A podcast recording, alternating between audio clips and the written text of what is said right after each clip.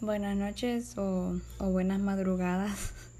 Son las 1 y 40 de la madrugada y esta es mi grabación número 3 del intento de este podcast. Comenzaré siendo precisa con mi portafolio, que es primera vez que hago un portafolio de una clase, de una clase. Y pues no sé por dónde comenzar. Ok, eh, soy María José Mejía Aguilar. Tengo 19 años, casi 20 se podría decir. Nací el 30 de agosto del 2001 por la tarde en San Pedro Sula Cortés. Actualmente vivo con mis papás y con mi hermano menor. Mi hermano tiene 15 años y él se llama Marlon René Mejía Aguilar. Mi mamá es Elia Margarita Aguilar Martínez y mi padre es Mal René Mejía Reyes. Este, puedo decir que mi familia es, es muy unida, vivo cerca de ellos. Actualmente estoy estudiando en la Universidad de San Pedro Sula, USAP, en la carrera técnica del diseño gráfico porque en mi familia somos varios diseñadores, dos tías, un, este, un tío que lo estaba estudiando, mi papá trabaja de, de, imprenta, así que él conoce mucho lo que es el papel y, y otras cosas. Se puede decir que tuve un camino muy largo por recorrer y pues también tengo mis historias bonitas y también mis historias trágicas.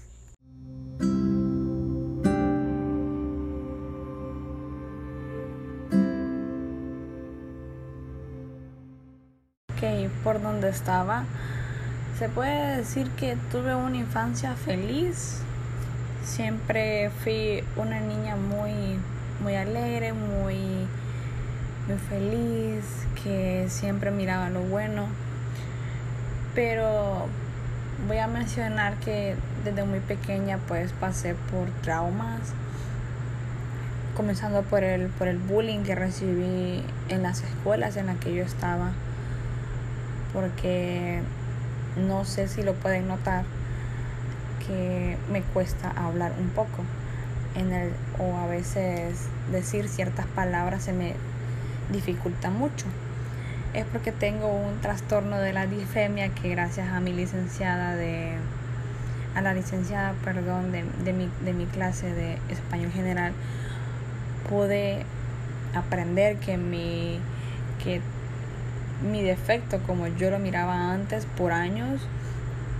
Yo le decía un defecto, un defecto, un defecto o una falla en mí misma. Y no, es un trastorno difémico que es sobre la falta de, de fluidez en la caja torácica de las personas. Entonces eso causa lo que es la tartamudez. Y pues se podría decir que ese es uno de los mayores eh, factores que se me hizo el bullying. Este, no era como que tan bonita en, la escuela. Por eso, y entonces siempre, siempre traté de ser muy, muy sociable con los demás niños. Y así cuando fui creciendo. Cuando fui creciendo, pues siempre fui muy motivada, muy alegre, transmito alegría, pero todos esos traumas me fueron consumiendo por el paso de los años, porque yo nunca se los mencioné a mis papás. Yo me los reservaba, me los reservaba. Y siento que cuando llegué entrando a la adolescencia, en eso de los, no sé, 12, 13, 14 años, pues comencé con mis trastornos para comer. A veces no comía, a veces sí comía. Primero me dio lo que es la bulimia, los como que los primeros síntomas, no, no llegué como que a un grado grave de la bulimia, no, llegué yo a esos, a esos factores. Eh, también eh, sufro actualmente sobre lo que es la ansiedad para comer, porque tengo temporadas que quiero comer en cantidad, que nada me llena, y hay otras temporadas que no quiero comer nada.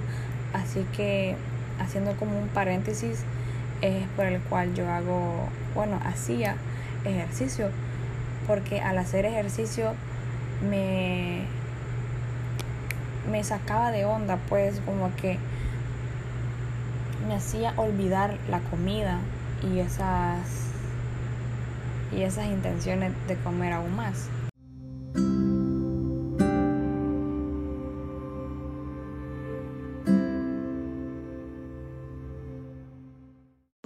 Entrando en la parte en la que ya pues llegué a la secundaria, este estudié en el colegio CINTE, que es Centro Internacional de Nuevas Tendencias Educativas. Me quedaba cerca mi colegio de mi casa como unas cinco cuadras, cuatro. Y pues ahí comencé todo lo que es mi ciclo común hasta el bachiller técnico en, informática, que de eso me gradué. Y pues también me ha costado, el colegio me, me ha costado porque siento que fue como que para mí salir de mi, de mi zona de, de confort. Porque siento que en la escuela estamos como, como en una burbuja donde, donde todo, todo es rosa, donde todo es perfecto, porque claro, éramos unos niños. Y ya cuando entramos a esta etapa secundaria del, del colegio, este, vas creciendo, te abres caminos, ahí es cuando decides qué carrera quieres y todo eso pues fue como que un boom, explotó, explotó esa burbuja y entonces puedo decir que pasé también momentos feos y también lindos. Tuve unas amigas buenas que, que con el paso de los años me enteré que no eran amigas. Y bueno, no voy a hacer mucho énfasis en eso. Y pues pude culminar mi, mi último año con, con buenas calificaciones, con excelencia académica. Y en ese tiempo que yo estaba en mi último año, también estaba en el Centro Cultural San Pedrano sacando un curso de inglés. Porque yo desde, desde pequeña estaba en escuela bilingüe, pero por los, por los mismos problemas me cambiaban, me cambiaban de escuelas. Entonces entré a ese curso para aprender, seguí, seguí aprendiendo y también mejoré mis técnicas, mi pronunciación, todo eso, ¿verdad? Entonces se puede decir que en el 2019 me gradué dos veces del cultural y de mi colegio. De ahí pues he viajado con mi familia a Estados Unidos, porque ahí también tengo familia. Tengo familia en Alabama, en Los Ángeles, en Nueva York y todo eso, ¿verdad? Entonces, se puede decir que hace poquito tuve mi, mi último viaje, que fue en noviembre, que fue muy chistoso porque yo me fui del país un día antes que comenzaran los huracanes y, y me vine en enero, me estuve dos meses. Y pues puedo decir que comencé de nuevo con mi carrera universitaria porque en todo eso que se vino la cuarentena no pude seguir mis clases en línea porque no había, no había dinero para pagar mis clases. Así que perdí un año. Y entonces este, este es mi segundo semestre de mi primer año de la universidad.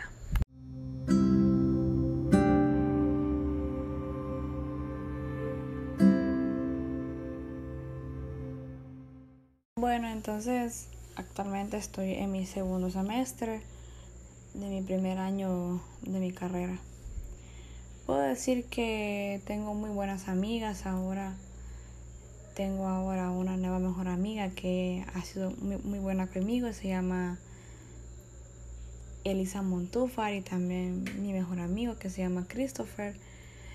Y pues ahorita pues cuento con el apoyo de mi novio Oscar Hernández, que lo conocí hace poco, pero. Entonces yo cuento con el apoyo de muchas personas que hoy en día me di cuenta que en verdad son personas leales, muy valiosas, muy especiales, muy únicas. Pero yo siento que soy demasiado frágil, yo soy demasiado sensible, porque mi manera de amar a alguien, ya sea en familiar, a este, a amistades o amorosamente, siento que mi nivel de, de amar supera los límites es un amor extremadamente incondicional, súper leal, eh, todo, pues todo. Y pues siempre, siempre trato de hacer lo mejor por las personas y después por mí. También puedo mencionar que, tan, que tuve problemas con mi autoestima por los mismos traumas. No me gustaba mi cuerpo y todo eso. Entonces fue que me llevó un largo camino que recorrer hasta llegar donde estoy ahorita, ahorita, y saber que ya, ya recapacité, ya pensé que yo soy bonita, que yo soy bonita, yo soy tal y como Dios me creó y que ahora yo ayudo a esas personas con, con esos problemas emocionales o de autoestima y siempre trato de ser una buena amiga, una persona que siempre está ahí cuando alguien no tiene o no cuenta con alguien más. Este también tengo mi página en línea que se llama MJ's Closet, que la lancé en, en agosto, en eso de la cuarentena. Estaba sacando francés, pero soy mala, soy mala con el francés. Y puedo decir que me gusta leer, pero no, no leo así como que rápido porque siento que no le, no le daría mucho con, con la lectura o con la historia. Me gusta leer por partes, analizar la historia y así. Y tengo una pequeña colección de libros que me han prestado y que otros me han regalado y que también yo he, yo he comprado. Este, a mí me gusta escribir. Yo escribo desde que 2015 o 2016 escribo como, como párrafos chiquitos como mini versos, mini, mini poemas o si no de mis pensamientos y bueno, estaba tratando de hacer, hacer un libro, pero me ha costado. Pero sí, yo algún día pienso sacar un libro acerca de mis de mi vida o de mis historias, no sé, no sé, pero quiero seguir motivando a la a la a la juventud hondureña que leer no es malo leer más bien nos, nos brinda muchas cosas.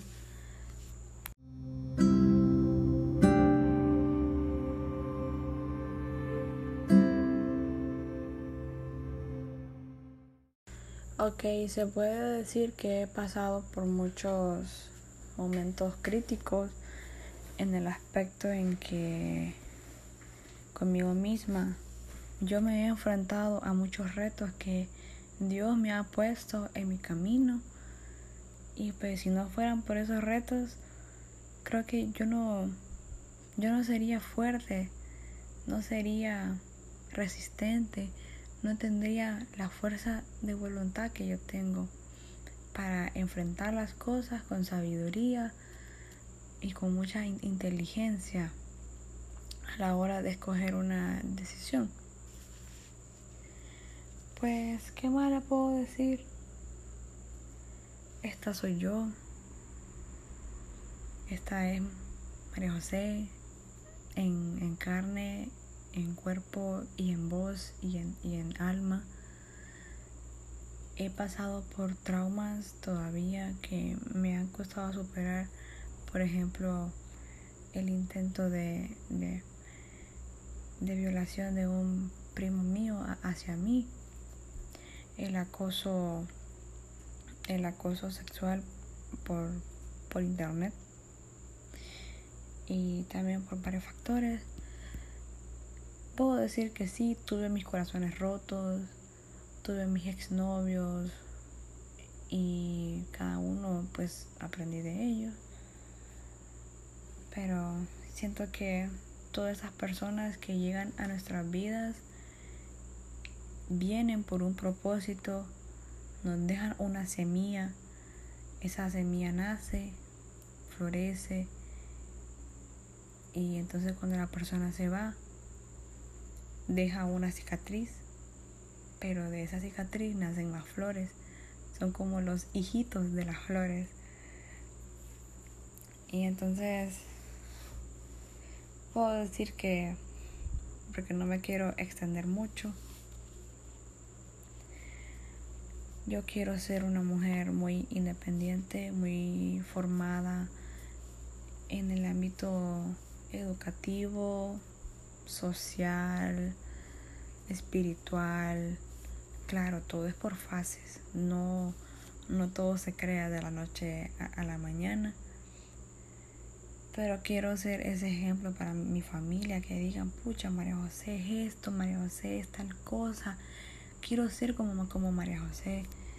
Esa motivación o una inspiración para ellos. Entonces actualmente pues hago, hago todo lo posible por siempre mantener mi tiempo medido, ya que, lo, ya que yo paso en el local de mis papás, ahí paso todo el día, yo atiendo y todo eso. Y de ahí vengo a mis clases, de ahí ceno, hago mis tareas y esa es mi rutina, esa es mi rutina. Pero sí, Siento que estoy bien, e-, estoy bien conmigo misma. Siempre luchando con unos que otros problemitas, pero los problemas tienen solución. Y me quedo corta, me quedo muy corta porque quiero decir tanto, pero a la vez no sé, no sé qué más decir.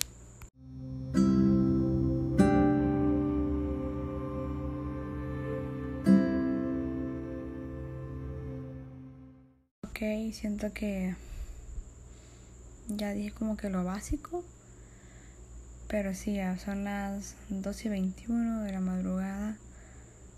Y yo aquí pensando en qué más puedo decir acá para que me conozcan más quién soy.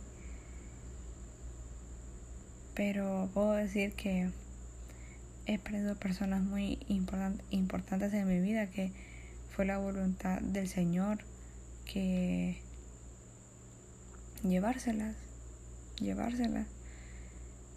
Y bueno, entonces siento que en unos 10 años yo posiblemente ya esté casada, que tenga un esposo honesto, que me respete, muy leal y todo lo demás.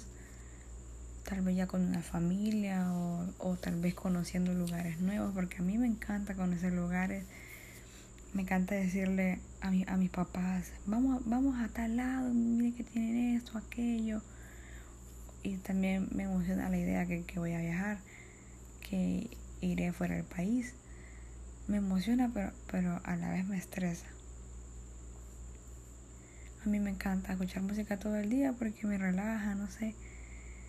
Y pues para mí dormir es como que la mejor parte de mi vida o del, del día o de la noche, porque así descanso. Descanso muchísimo. Y bueno, este creo que ya voy a acabar ya con este podcast para no ser, ser, muy larga. Pero sí, esta, es, esta soy yo. Así seré hasta el último día, día de mi vida. Y al menos solamente les dije lo básico. Lo básico porque quiero que me conozcan, quiero que sepan quién soy. Y siento que este es mi mensaje. Las personas se conocen por su alma.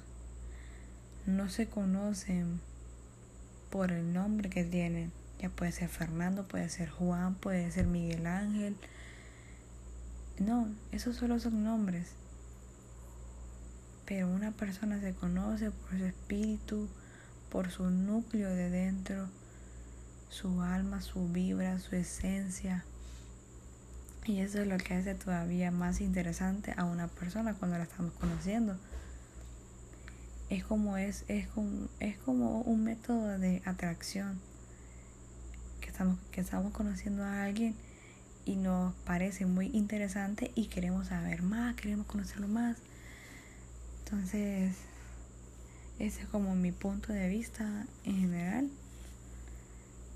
Y pues, buenas noches o buenas madrugadas.